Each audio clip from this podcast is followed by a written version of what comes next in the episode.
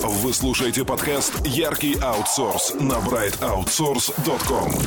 Мы расскажем, как начать свой бизнес на аутсорсе, поговорим о тонкостях и прелестях, подскажем, как достичь желаемых результатов.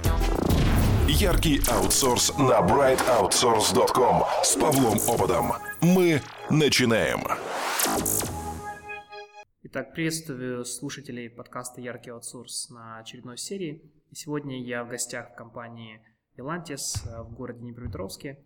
И в, в данном случае я в студии ребят. Это Александр Холодов и Сергей Фисенко. Ребята, привет. Скажите пару слов приветствия. Всем привет. А, всем привет.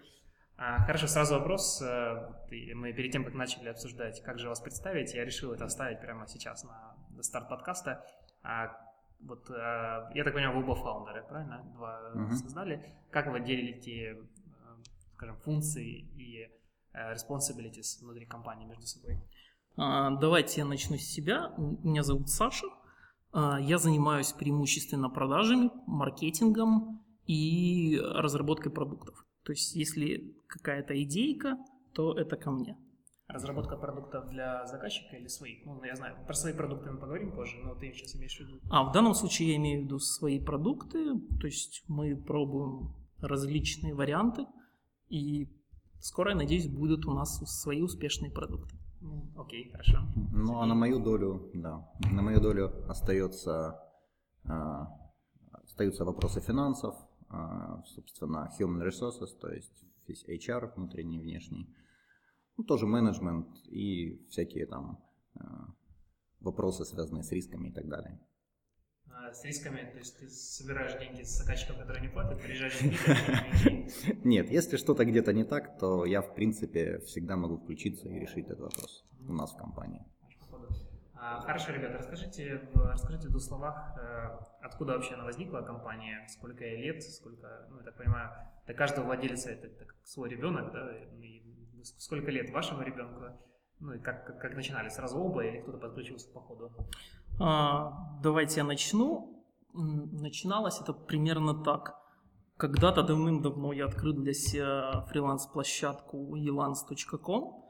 А, зашел, посмотрел, сколько там работы по айфону, а, сколько публикуется новых а, проектов, сколько на них компании отвечают, и понял, что спрос превышает предложение буквально в несколько раз.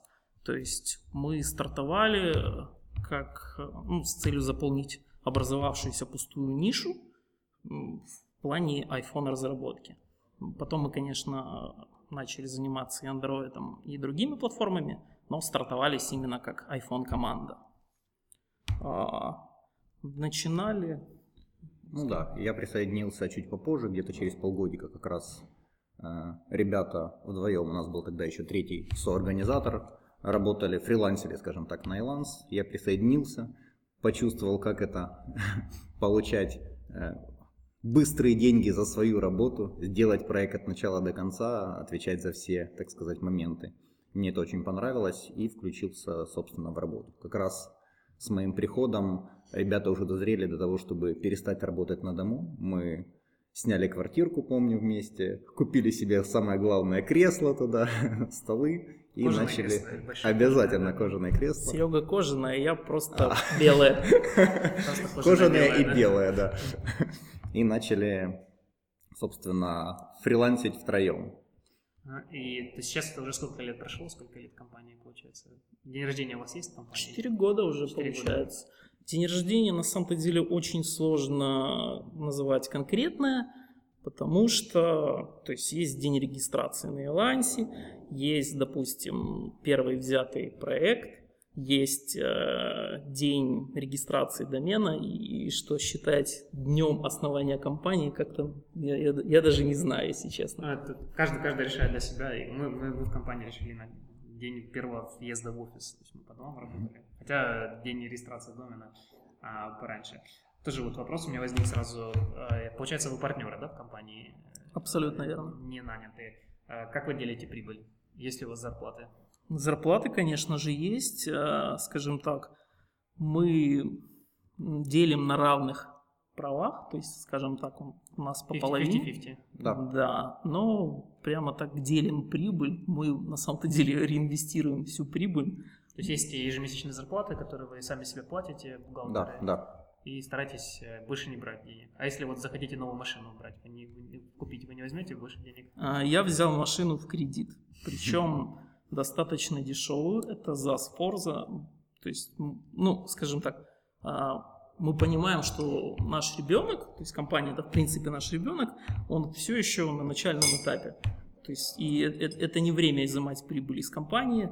А, В лучшем случае мы там делаем все какие-то там, не знаю, раз в год подарки в виде там айфона нового или что-то в таком духе. А, ребят, сколько человек в штате и как, как вообще э, устроена компания э, внутри? Э, То есть какие есть отделы, как распределены задачи? А, Ну, сейчас у нас, скажем так, 60 плюс человек.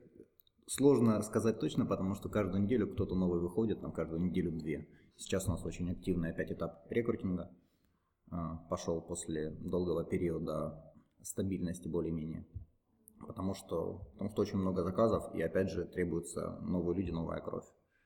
Отделы традиционно разбиты у нас отделы по технологиям, то есть есть iPhone разработка, есть отдел iPhone разработки, Android разработчики, собственно, PM, QA, дизайнеры, веб и, э, назовем это, администрирование.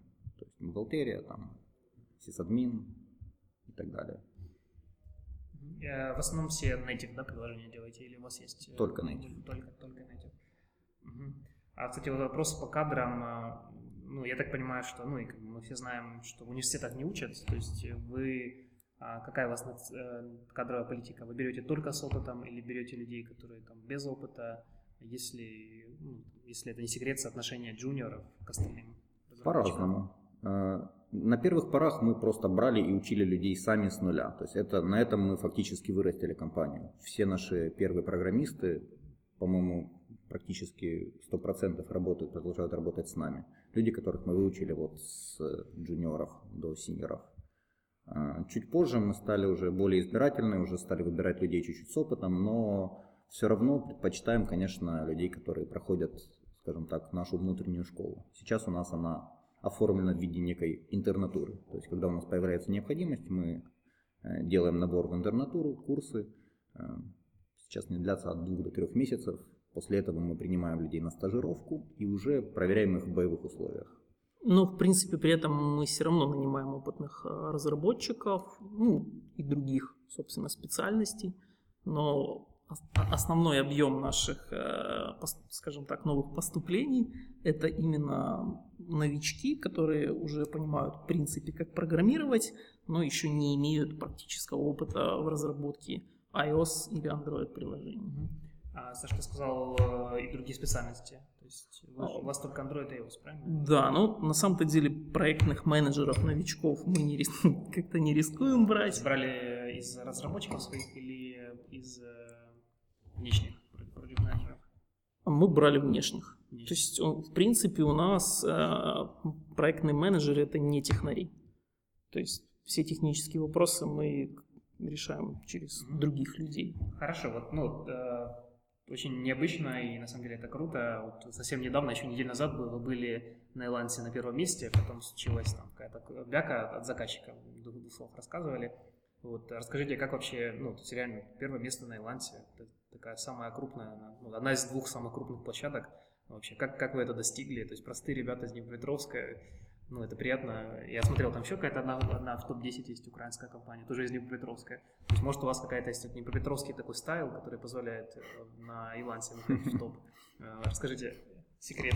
Я, я как-то рассказывал краткую историю этого, то есть мы очень долго над этим работали. Мы сделали отличный профайл, мы работали над э, конкретными метриками, которые там есть на Элансе, по которым и происходит продвижение э, компании в топ. Э, мы фактически очень плотно работали с клиентами и фактически почти все наши клиенты оставляли нам либо хорошие отзывы, либо рейтинг ставили 5.0, либо и то, и другое. А потом в какой-то один день Елан сделал пересчет системы рейтингов, и мы попали на первое место. То есть вы сами не ожидали, что попадете на первое, да? Абсолютно верно. Это для нас был э, приятный сюрприз. Ну, как, как вы видите, недавно у нас был плохой опыт с одним из клиентов. А клиент, э, скажем так, разозлился, хотя ну, нашей вины абсолютно в этом никакой нету, и влепил нам одну звезду. Это откинуло нас достаточно далеко в топ-списке. То есть, ну, в принципе, видно, что у Еланса основная метрика – это удовлетворенность клиентов, это э, уровень рекомендаций и средний балл по компании. По каждому проекту. А, хорошо. Э, вот то, то, то, что вы были, ну и за то время, где-то сколько, полгода, год были на, на, в топе? Или даже полгода больше? где-то. Полгода. А, меньше. Какой это дает, э, скажем, такой маркетинг-селс эффект? То есть, допустим, ну, я так понимаю, если все заказчики приходят с Эланса, то понятно, ну, интересно, какая реакция у них. И, допустим, может быть, заказчики приходят не с Иланса, и когда вы говорите, что вот мы, мы первая компания в Илансе, то есть это действует на их умы или нет? А, на самом-то деле у нас несколько по-иному все происходило. То есть клиент видит нас на Илансе в топе, а он первое дело, что он делает, он идет искать нас в Гугле. То есть находит наш сайт, и многие клиенты пишут уже напрямую. То есть это как, как источник трафика. А на самом Елансе это мы получали просто десятки предложений ежедневно. И, в общем-то, то есть, в принципе, перебирали проектами, то есть выбирали самые вкусные. Те, что поплоше, мы просто даже и не брали. В принципе, сейчас у нас все это осталось, несмотря на плохой отзыв, мы по каким-то конкретным кейвордам, например, iPhone разработка, мы находимся там топ-5 или в таком духе.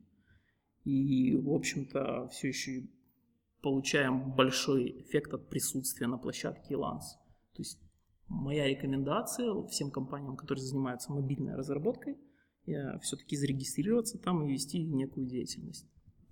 Ну, удивительно, что получается у вас компания там большая, но не огромная, да? И, ну, может, знаете, есть харьковская компания Mix Solution, а у них, больше 300 человек компании, они тоже активно пасутся на этих площадках. Но тем не менее, ну и, и также есть э, индусские компании, которые уверен, там пакистанские, которые тоже только оттуда берут заказы, и они там на порядок больше, чем вы. Тем не менее, все равно вы, вы получается, обогнали. То есть я так понимаю, что все-таки, на ваш взгляд, очень много отзывов. Это, ну, сколько отзывов это нужно взять? Я смотрел, у вас 34 клиента, но вряд ли у вас больше 34 отзывов. У нас, на самом деле, очень большой процент повторных проектов.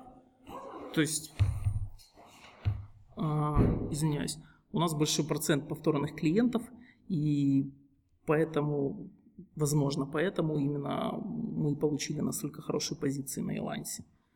А, по поводу индусов, э, компании Nix Solution и прочее, мы работаем несколько в другом сегменте. Индусы это все-таки массовый маркет, кстати, как и Nix Solutions.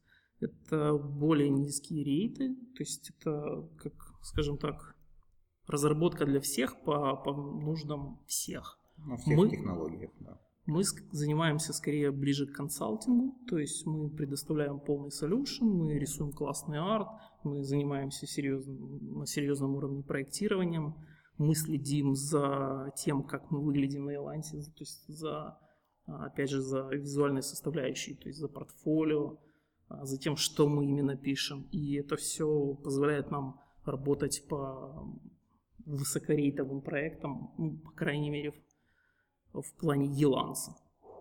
Угу. А, и, ну и, собственно, под консалтингом ты понимаешь именно то, что, ну, вот такой комплексный подход, да? Или бывает так, что вы консультируете, но не делаете?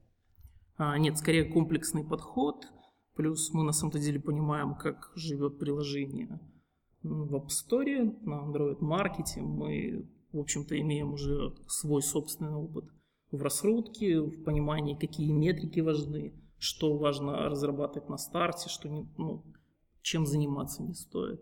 Ну вот, например, мы делали свое собственное приложение MyDay, и буквально в самом начале мы сделали локализацию на несколько языков, а, и, а, но при этом мы не, то есть, в принципе, мы не замеряли ничего, то есть не проводили там не анализировали никакие метрики. Uh-huh. То есть прошло полгода, и мы там вдруг для себя открыли, что у нас показатель возврата пользователей в приложении 1%, Ну и дальше мы уже начали работать по метрикам и поняли, что на самом-то деле локализация, ту, которую мы сделали в самом начале, она тормозит нас в плане э, выкатки новых версий приложения. Mm-hmm. То есть вот все эти, вот, вот это все мы уже можем рассказать клиенту, объяснить, что им, чем ему действительно стоит заняться, а, а что оставить на потом. Угу. А, хорошо, вы еще затронули тему о том, что а, вот когда, естественно, есть большой поток клиентов, ну понятно, что а, это дает возможность для роста, понятно, что делать разработчикам, еще платить зарплату, но также вы говорите, что имеете возможность выбирать между заказчиками. Вот э, по каким критериям вы выбираете заказчиков? И бывает ли такое, что вы увольняете заказчика? Да, мы увольняем наших клиентов. А по каким критериям, ну, это очень комплексный такой То есть вопрос. это все-таки просто вопрос цены или не всегда? Или бывает так, что вот прокачать экспертизу какую-то направлению, или вот просто проект лично нравится вам, хочется типа возиться, вот интересно. А, расскажу, как происходило это раньше, когда лично я занимался продажами. То есть, э, скажем так, я как технарь, а также как любитель, там, не знаю, красивого интерфейса, дизайна новых стартапов, я четко видел, что прикольно, что хорошо для портфолио, что нам интересно, а что просто деньги. То есть и вот на начальном этапе нашего пути мы брали много таких проектов, которые э, потом вернулись нам стократно, а именно уже в получении новых заказов и еще более классных клиентов. То есть, в принципе, вот я раньше занимался именно фильтром по классности. Для того, чтобы выбирать. А, вопрос к Сергею, наверное. А, Сергей, вот э, как ты думаешь, э, ну, ты, получается, отвечаешь за HR по, по работе с сотрудниками. Вот мобильные разработчики чем отличаются от других э, разработчиков или ничем не особо не отличаются? Сложно сказать. И у каждого ли мобильного разработчика на Android есть Android и у iOS свой iOS? Обычно да, обычно действительно эти ребята очень сильно пекутся именно про свои технологии и воюют против конкурентов, да. Поэтому у, чаще всего у iOS разработчиков всегда iOS девайс, у Android разработчиков 100% есть Android девайс. Вот. В плане отличия чем-то от других разработчиков, да нет, такие же разработчики, как и все остальные. У них тоже есть свои сказать, заморочки, свои особенности. А, вопрос, который меня очень сильно волнует, э, а, у меня тоже есть направление, основное это Ruby разработка, и вторая это мобильная разработка. И, ну, в общем-то, имея возможность сравнить, ну, как-то я сам, сам как веб-разработчик, но мне не очень понятно, как работают мобильные компании, которые разрабатывают. Непонятно тем, что, во-первых, проекты, получаются все достаточно маленькие, где-то, ну, там, 2-3 месяца, очень редко, когда полгода-год, а, очень много, особенно на андроиде, проблем с э, тестированием на всех девайсах. Получается, что очень много, ну и редко, когда есть возможность а, разработчика сдать на full time, да, или там time materials. Часто а, ну, цикл не такой, не такой большой у проекта. Собственно, вопрос, как вы делаете мобильную разработку прибыльной? А, на самом-то деле это вопрос взросления рынка как такового разработки под мобильные устройства – а также это вопрос, э, скажем так, зрелости заказчиков. А изначально, исторически, разработку под мобильные телефоны пошли все подряд. То есть это не были те люди, которые имеют опыт а, создания, главное, продвижения своих продуктов в вебе. То есть это, ну, скажем, типичный сценарий. Человек пришел, заказал приложение, выложил его в App Store и считает, что вот, собственно, на этом все и закончилось. Дальше он там должен пить где-нибудь там виски, не знаю, на каких-нибудь Канарских островах. Но правильные заказчики, правильные заказчики, они понимают, что, скажем так, выкладка первой версии – это всего лишь одна из первых вех в развитии продукта. То есть и с такими клиентами очень просто работать и по material, и эти проекты длятся действительно годами. Просто потому, что выложить приложение – это всего лишь начало, потому что у тебя нет никаких метрик, ты еще не знаешь а, показатель ретеншена, ты не знаешь, какой у тебя уровень там, монетизации, там покупают, что не покупают. А, показатель ретеншена – это сколько пользователь возвращается в приложение. Как часто им пользуются? Да, да там первый день, там седьмой, тридцатый и так далее и тому подобное. То есть на самом-то деле первый релиз это, это ни о чем. Это просто первая точка в сборе цифр.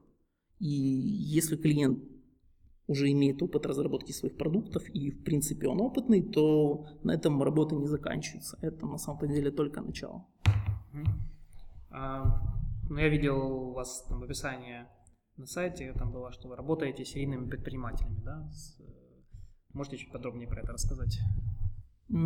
Хорошо, ну, допустим, один из примеров, наш один из клиентов, Мэтт, он в 2001, по-моему, создал стартап Сидгуру, где люди могли выбрать, вообще посмотреть, какое место в самолете, то есть какой билет, ну, допустим, у них там 29 место, и узнать, где же именно они будут сидеть. А, этот стартап потом выкупила одна из крупнейших travel компаний Expedia. Угу. После этого а, Мэтт создал, получается, новый стартап Byfolio. Это, ну, грубо говоря, CRM-система для риэлторов, то есть при покупке домов. То есть для пользователей, которые там, допустим, есть мама, папа, есть риэлтор. Мама съездила, посмотрела офис, папа посмотрел на картинки в телефоне, и, естественно, риэлтор увидел, что им нравится, то есть и выбрал. Ну вот, допустим, это пример серийных предпринимателей.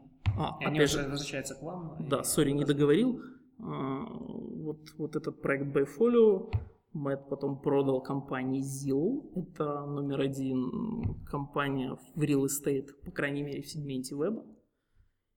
А, ну вот, собственно, вот он и является серийным предпринимателем. Есть а еще он продает, э, продает эти компании, эти приложения вместе с вами или нет? То есть вместе с вашими контактами, когда эти приложения потом нужно доработать, как это происходит? А, на самом-то деле мы продолжаем с ними работать, как бы мы развиваем продукт. Это только уже с другими заказчиками, да? А, на самом деле нет. Просто если раньше это была компания Byfolio, то теперь он представитель компании ZIL является проектным менеджером. А он, он же сам? Да. Ага. Интересно. По поводу площадки, интересно, ну, пытались ли вы работать на других площадках, таких как Desk, Freelance.com, Freelance.ru, и почему остановились на Илансе? На самом-то деле какой-то момент времени у нас было больше работы через Adesk, чем через Elance, и там приходили более качественные клиенты, и все было хорошо до того момента, пока Adesk не ввел сегментирование пользователей по фрилансерам и по компаниям. Большинство клиентов сейчас ставят галочку «хочу фрилансера» именно, и, собственно, с этого момента эта площадка перестала для нас работать. И мы вернулись назад на Elance, и опять же у нас все пошло там просто супер. Ну, а на остальных сайтах просто не пошло. Мы пробовали, кажется, на фрилансер.ру. Они мертвые. Пробовали, да. По многим параметрам для мобильной разработки они мертвые. А, можно ли сказать, что вообще для компании а, как бы для компании лучше, лучше площадки, чем Elance нету? А, или, ну, понятно, что раз вы тут первые, вы, наверное, так и считаете. Ну, почему? Только из-за, из этой галочки на деске? Может, какие-то еще есть показатели, почему Elance наиболее а, удачная площадка? Я думаю, что для каждого на самом-то деле своя площадка является наиболее удачной. То есть тут нет единого правила. Ну, для нас в данный момент времени отлично работает Elance. Ну, когда-то работал. То есть... Adesk, в Adesk есть очень много удобных, прикольных фич, которые работают. Очень мощный трекер, например. Многие, некоторые клиенты в принципе, продолжают с нами работать через Odesk. У нас сейчас есть несколько проектов через Odesk, но это в основном с старыми клиентами, которые приходят и приходят снова. Новые клиенты просто уже ну, практически не, не заходят, не находят нас, ну, потому что мы, наверное, не ведем целенаправленное развитие компании именно на Odesk, потому что как раз он направлен больше на развитие индивидуальных предпринимателей, то есть фрилансеров. А можно так сказать, что или это будет неправильно, что вы, в общем-то, отказались, ну, просто от вас не услышал, отказались от всех площадок, чтобы целенаправленно развивать одну и стать в ней лучше? Или просто так сложилось? На самом-то деле так сложилось, мы не отказались. Стоит понимать, что, а, ну, допустим, площадка Elance или Adesk, а в любой момент времени может произойти что угодно, например, плохой отзыв, и это может отразиться на бизнесе. Еланс это прекрасная площадка, которая генерирует очень много денег, ну, в принципе, очень много денег она способна генерировать, но при этом не стоит забывать, что всегда может что-то произойти, и, и, допустим, вас по какой-то причине, по какой-то ошибке могут заблокировать, или еще что-то может произойти. Ну, в принципе, с нами этого ничего не случалось, но забывать не стоит. Рядом такие случаи происходят. Буквально недавно одни из наших коллег были заблокированы на Иланс, и, честно говоря, была небольшая паника, что вот как бы единственная несущая, скажем так, площадка, да, единственный источник, и что делать теперь, закрывать компанию, потому что нет заказов. Ну, все разрешилось удачно, но тем не менее нужно всегда диверсифицировать источники и нарабатывать опыт в прямых продажах. У вас такой опыт есть? Мы его нарабатываем. Да. Ну, мы работаем на самом-то деле с несколькими, в частности, украинскими компаниями, такими как МТС, такое как Конфи. Ну, в общем, да, у нас есть опыт прямых продаж. Мы недавно на есть Facebook-группа, где мы обсуждаем разные вопросы, в том числе подняли вопрос про СНГ заказчики, ВС against э, иностранные заказчики.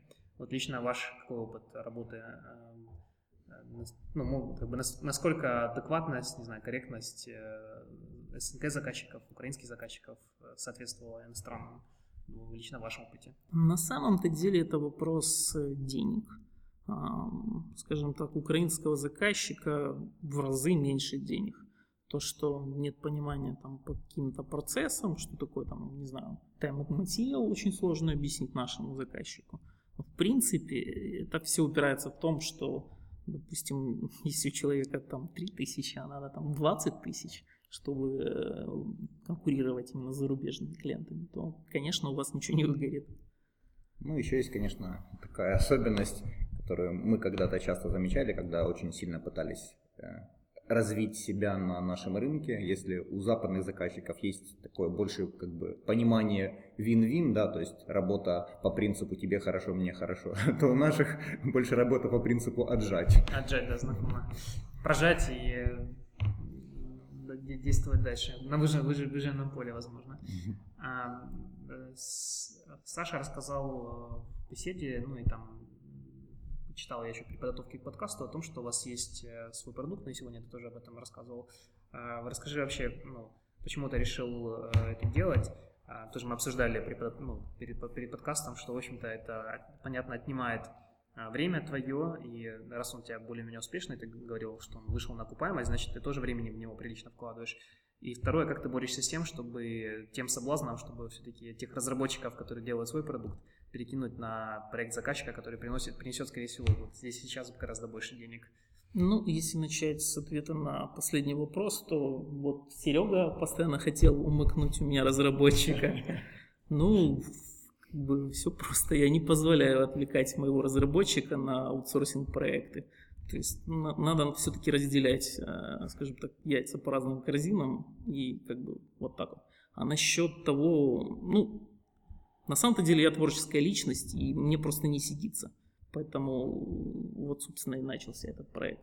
Плюс у нас есть понимание, что а, так называемая маржа на своих продуктах может быть значительно выше, чем на аутсорсинге.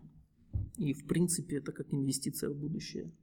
Ну и с точки зрения HR, свои продукты, продуктовое направление наряду с аутсорсингом, это очень э, хорошо мотивирует э, работников компании. Это мотивирует только двух из 60? Э, если развивать это направление, то в принципе, да, то есть мы э, готовы дальше двигаться и развивать, и в принципе у нас сейчас есть попытки для того, ну, для того чтобы сделать там, несколько продуктов, по крайней мере мы уже выпустили там 3-4 тестовых продукта, на которых э, работают другие наши разработчики, либо постоянно, либо время от времени. То есть мы даем им возможность попробовать свои силы и что-то сделать для того, чтобы сделать что-то Э, свое. Когда они сидят на бенче или вы выделяете для них отдельное время? По-разному. Иногда мы просто выделяем в какой-то момент, но сейчас у нас, скажем так, более, боль- больше выделенные люди этим занимаются. На постоянке, да? Да.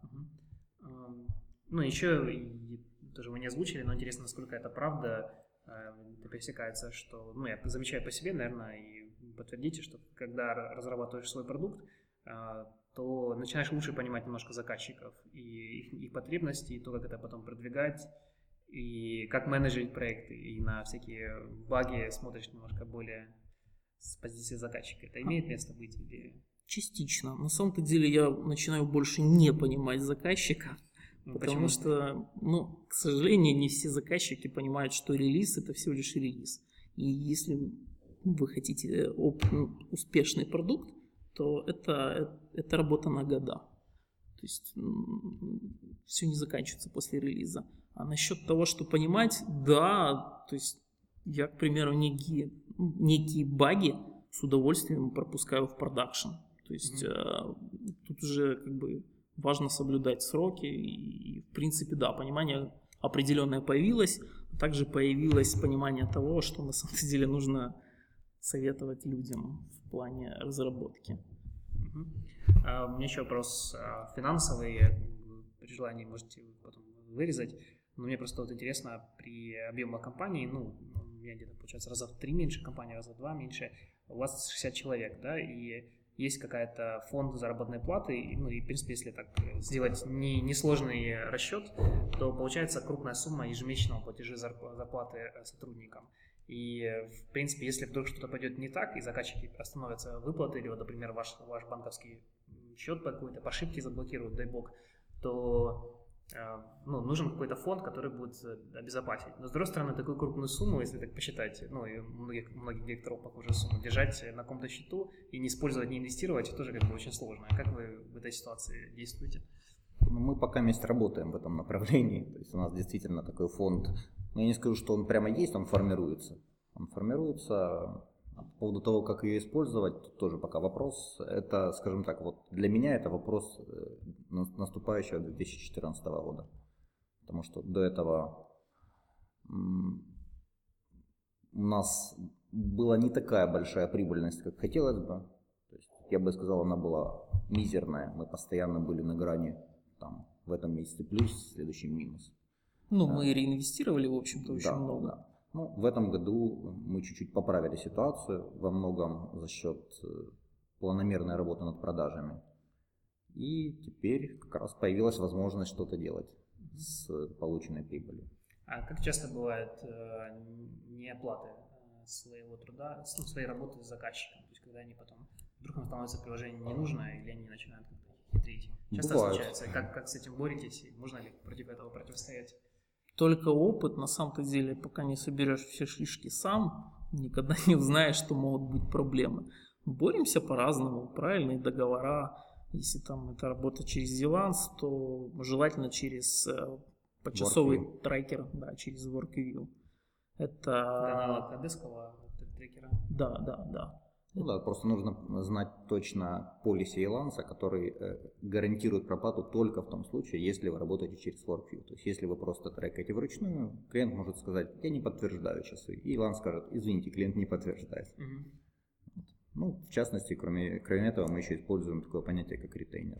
То есть в начале проекта мы просим определенную сумму, которую клиент платит за, условно, там, последние две недели разработки. Последние именно. Это как сдача э, квартиры, да? вот? Да, да, именно так. То есть, если клиент вдруг в какой-то момент неожиданно решает, что вот сейчас он думает все хорошо, а через три месяца он решает, что как-то проект не, не интересен, перестает платить, мы можем остановить разработку, при этом не потеряв, ну или существенно не потеряв, компенсировав свои потери этим ретейнером.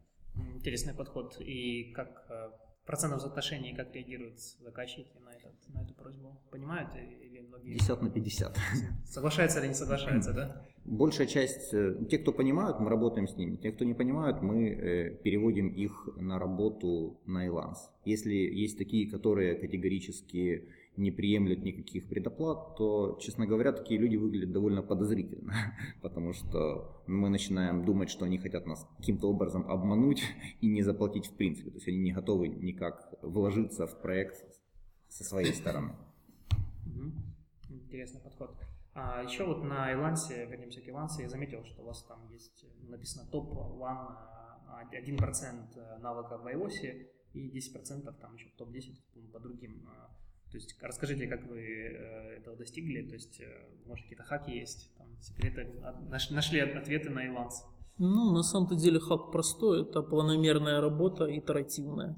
Собственно, прошли несколько итераций, и достигли одного процента. То есть это, это не было... Это на тестах. Да, да, да, да это, это не было вопрос одного дня либо недели. То есть мы к этому шли значительное время. Ну, собственно, и все больше. А это сказать. нужно для рейтинга или больше для того создания позитивного впечатления заказчика? А, в таких вопросах на самом деле очень сложно сказать, что повлияло на конкретное решение клиента. Но в целом общий позитивный фон такая, такой бейдж дает.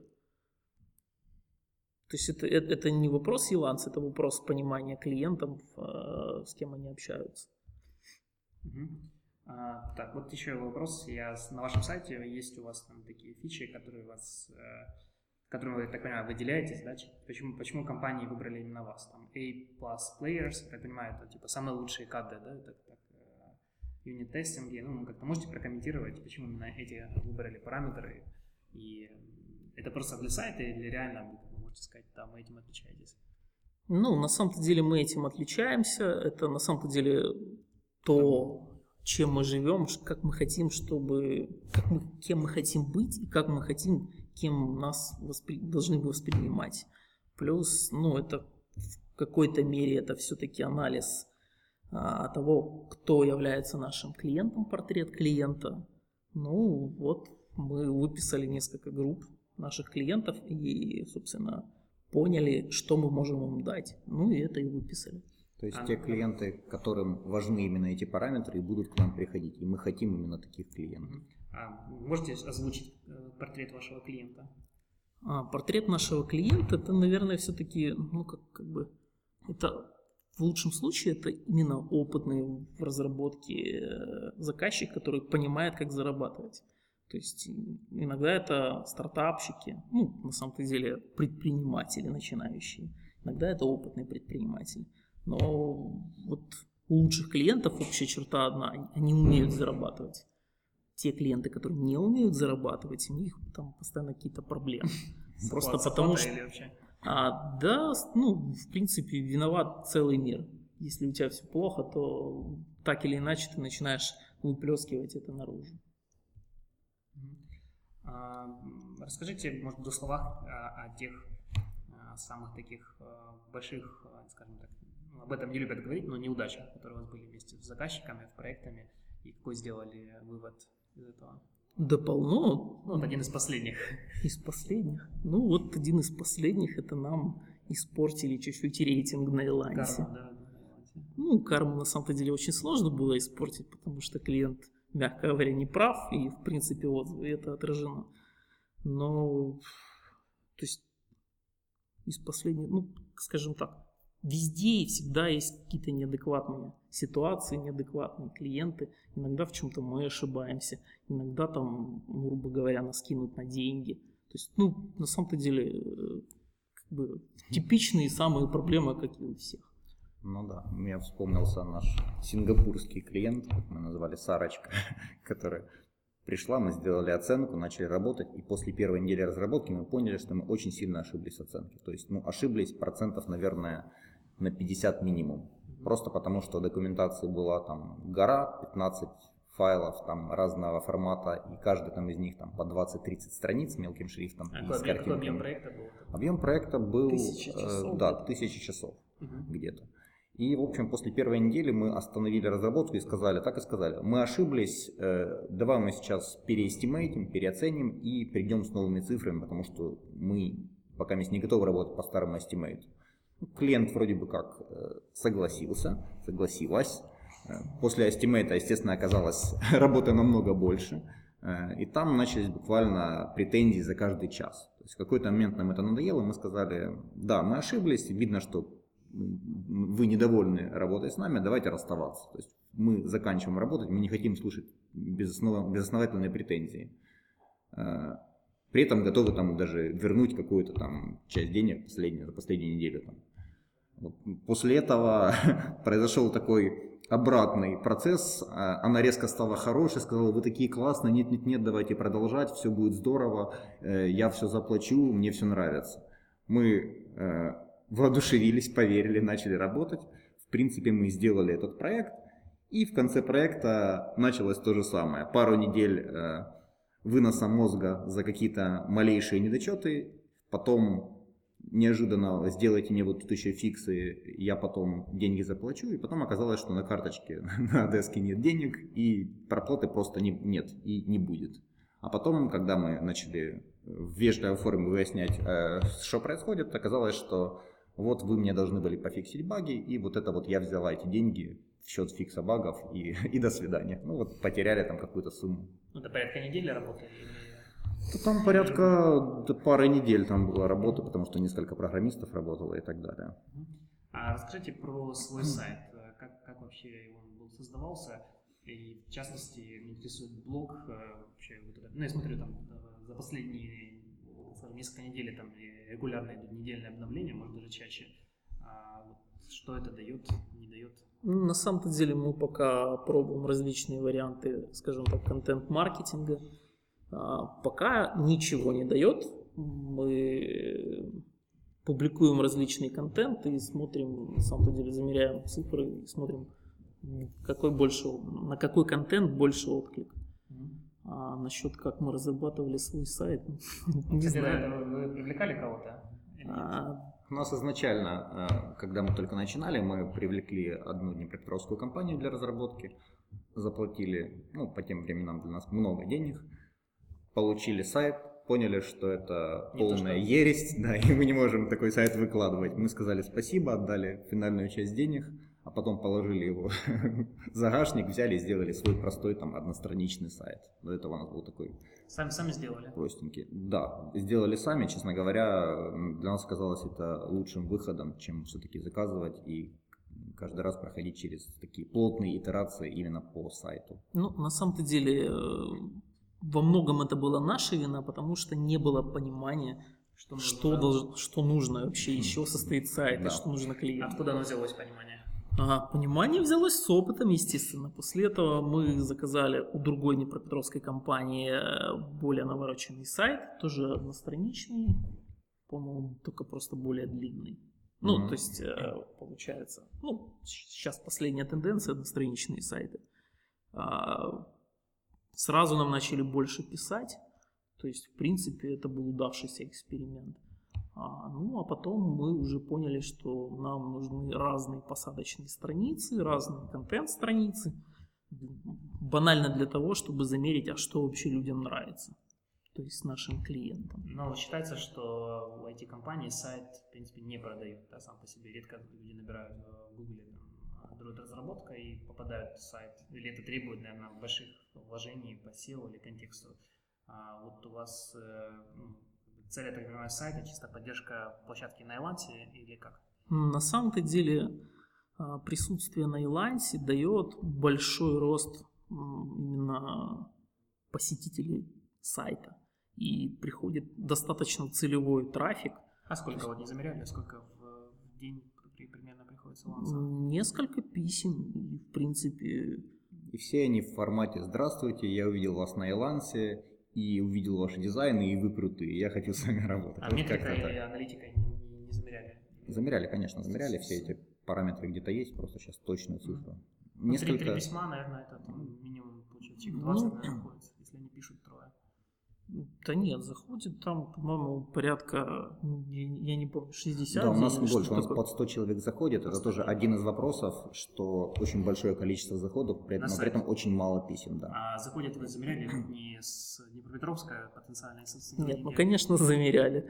То есть, ну, в принципе, большинство как раз приходит и из Украины, и из США. То есть вы говорите 60 человек, это исключая украинцев или нет? А, нет, я думаю, что с украинцами. Я думаю, что человек 30 из США. Мгм. По, по поводу количества контактов, ну, то есть это одна из первых версий сайта. Вот а, у нас была страница, на которой ввалилось примерно 60% то есть людей просто выходили с сайта. Это, как ни странно, была страница портфолио, Мгм. потому что у нас там не было никаких кнопок. И оно, в принципе, было малоинформативное. То есть ну, мы замели- заменили страницу, и количество выходов там снизилось раза в 4. Ну, сейчас прооптимизируем контакты, я думаю, тоже будет больше писем. А, кстати, вот я смотрю страничку Steam, и тут есть фамилии, имена а, разработчиков. Я знаю, что очень многие компании сознательно их не выкладывают, чтобы их а, не хантили как э, другие компании, так и заказчики. А вы бы, не боитесь? А, Паша, знаешь, в чем проблема? Ты смотришь с нашего айпишника, и поэтому ты ее видишь. Украина ее не видит. То есть это, на самом-то деле страница именно для зарубежных клиентов. Про- Проверю через э, туннель. Хотя, а, ты э, ограничены украинские айпишники, да? Да, супер, проверь. Если увидишь, мы поправим этот баг. Хорошо, ну опять же, заказчики могут увести напрямую с, э, с- напрямую за программиста ваших. Это сложно. Дело в том, что как раз особенность мобильной разработки достаточно короткие проекты. То есть какой смысл человеку уходить из компании и за два месяца заканчивать проект и потом сидеть ничего не делать? Ну, на самом-то деле у нас большинство проектов, они очень давно стартовали, это не короткие.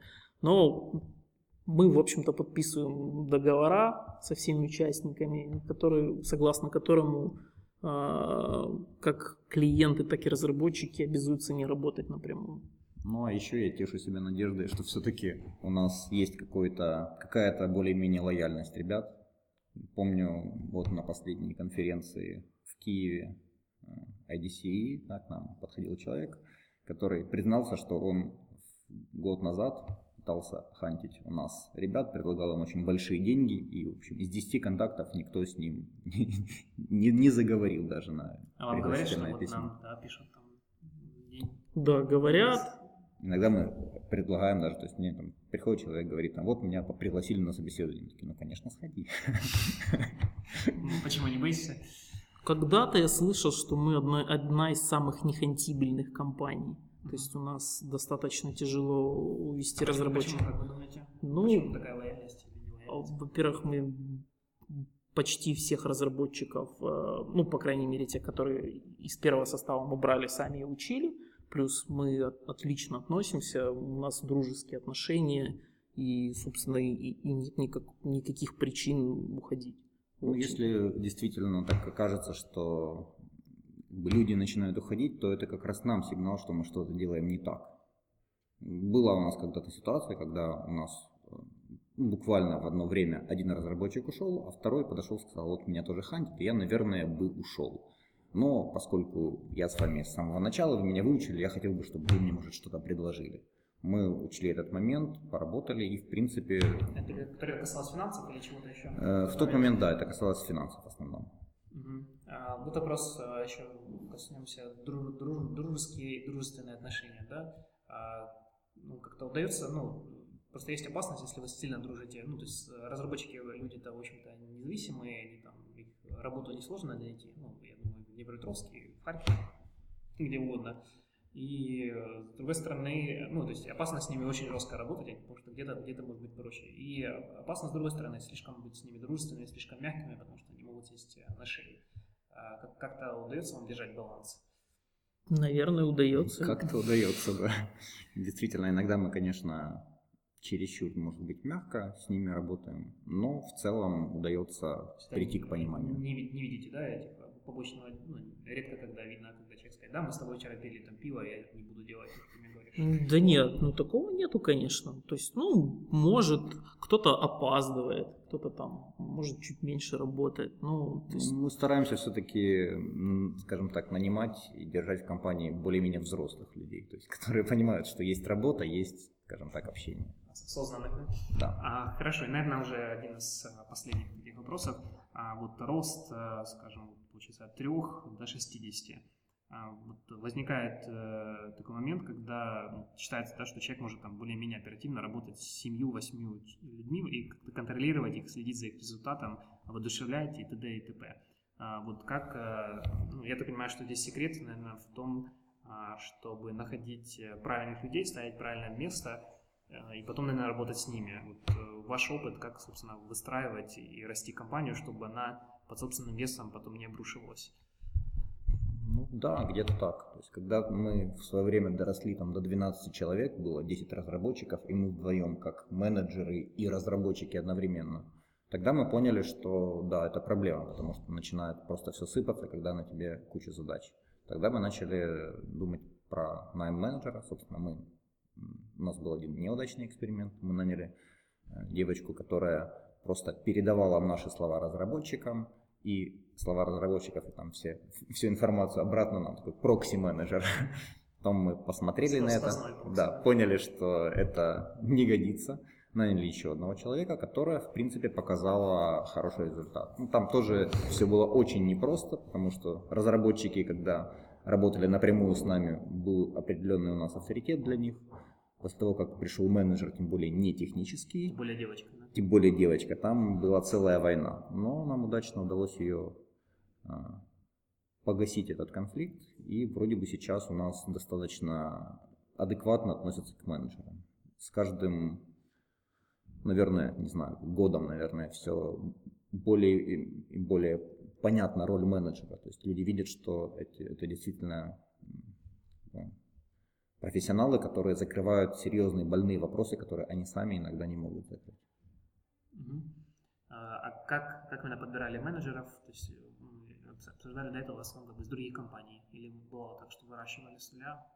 мы не рискнули выращивать с нуля, потому что ну, не видели мы среди наших ребят никого, кто хотел бы все-таки перейти на менеджерскую позицию. Мы, первый наш менеджер был, это был спонтанный более-менее найм. А, второго, третьего мы уже целенаправленно искали менеджеров высокой квалификации. А как, как проверяли? Общались, общались в основном. Тут проверяли опыт, конечно, общение, адекватность, э, Собственно, тогда у нас опыта особо в найме менеджеров не было. Мы фактически брали людей, которых мы могли бы коучить под себя. То есть людей, которые бы понимали нас, и мы понимали их. В принципе, я думаю, что нам более-менее 50 на 50 удалось таких людей подобрать. А, ребят, если бы вам предложили выкупить вашу компанию, ну, скажем, по рыночной цене, не будем уточнять, какая она рыночная цена, как она будет считаться, теоретически согласились бы или нет? понятия не имею, а что дальше на самом деле? Ну, как бы, хорошо, ну, деньги это не самоцель. Лично для меня самоцель это скорее самореализация, то есть это вырастить нечто большее, чем, скажем так, чем успешную компанию аутсорсинг. То есть мне бы хотелось все-таки создать что-то такое, чтобы гремело на весь мир. Вот, вот моя мотивация такая. А продажа компании, ну, она никак не везет к этой цели.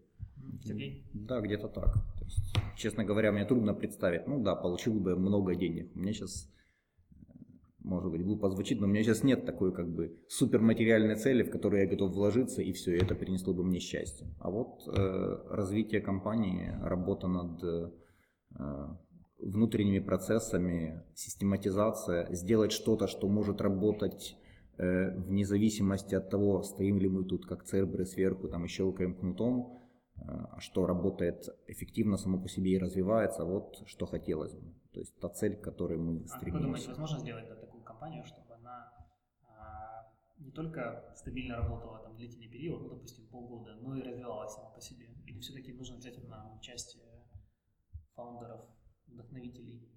Ну, я считаю, что нужно участие. Само по себе это может разве что только компания, которая Half-Life разрабатывает, А не обязательно, остальных... да, не обязательно участие фаундеров должно быть непосредственно, но как минимум как консультанты и вдохновители, то есть идеологи, да, они всегда должны присутствовать, иначе компания перестает быть той, которую они создавали. То есть, возможно, что-то получится из этого, какая-то компания останется в живых. Но какая, какая та ли это будет, да. Хорошо, и тогда последний вопрос, э, ну, даже пожалуй, вопрос, спрос на, на пожелания. может быть, что-то хотите добавить э, к подкасту?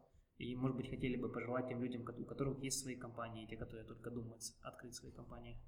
Ну, начну несколько с неожиданного, так, так сказать, совета. А, много компаний недооценивают, а, на самом деле, так называемую фриланс-биржу. Это давным-давно не фриланс-биржи. На том же самом Елансе есть такие клиенты, которые напрямую просто на них выйти невозможно. Это, это очень крупные компании, это очень серьезные люди. Поэтому мой вам совет. Э, ну, не игнорируйте эти площадки, хотя если вы будете их игнорировать, то на самом деле наш бизнес будет идти лучше и лучше. Да, да, да. А вообще, ну, на самом деле любите то, что вы делаете, и мне кажется, важно найти партнера, который будет вам помогать. Одному человеку невозможно закрыть все вопросы, то есть должен быть кто-то, кто, кто поможет и закроет те вопросы, которые э, вы как личность не можете. То есть, ну, не, Или у всех, не хотите. У всех людей своя зона комфорта. То есть каждый, ну, нужно распределить обязанности так, чтобы вам было по кайфу. Если, если вы один фаундер, ну, по-моему, это очень тяжело. Ну, а с моей стороны я бы посоветовал э, всем не просто хаотично работать, да, и, грубо говоря, зашибать бабло, а стараться все-таки строить системы. Потому что стараться строить такие системы, которые выживают, которые самореализуются и разрастаются. Когда вы вынуждены контролировать 50 работников лично, там, 10, потом 20, потом 50, потом 100, это превращается не в жизнь, а, наверное, в ад какой-то.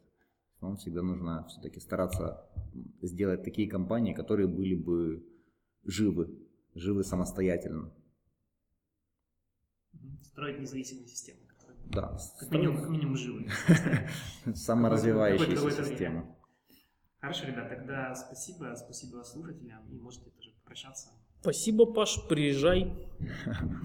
Спасибо, Паша, и всем слушателям удачи в самореализации и в построении своего дела. Bye-bye. До свидания. Счастливо. Этот и другие эпизоды подкаста «Яркий аутсорс» вы всегда можете послушать на brightoutsource.com podcast. Хотите вывести свой бизнес на максимальные показатели уже сегодня? Скачайте бесплатные книги и аудиокурсы на сайте brightoutsource.com free прямо сейчас.